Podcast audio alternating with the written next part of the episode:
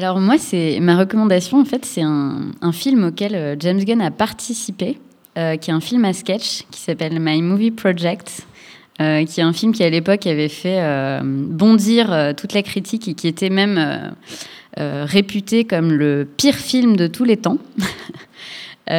du coup, évidemment, ça donne envie de le voir. Et puis, c'est pas le pire film de tous les temps. Je, je, me souviens l'avoir vu en salle et avec un certain nombre de, avec un petit groupe de collégiens qui ne comprenaient pas bien ce qu'ils étaient en train de regarder parce que c'est quand même, ça va assez loin dans l'humour scato et c'est un peu dégueulasse. Et, euh, mais je, vais trouver ça plutôt sympa finalement. Et euh, donc c'est, je pense, un, ouais, je, sais même pas en fait quel, quel sketch il a réalisé James Gunn dans dans My Movie Project, mais euh, mais il y a ce côté, ouais ouais, c'est complètement décomplexé et voilà, j'avais trouvé ça assez sympa. Donc c'est complètement différent et ça n'a absolument rien à voir avec l'univers des Gardiens de la Galaxie, mais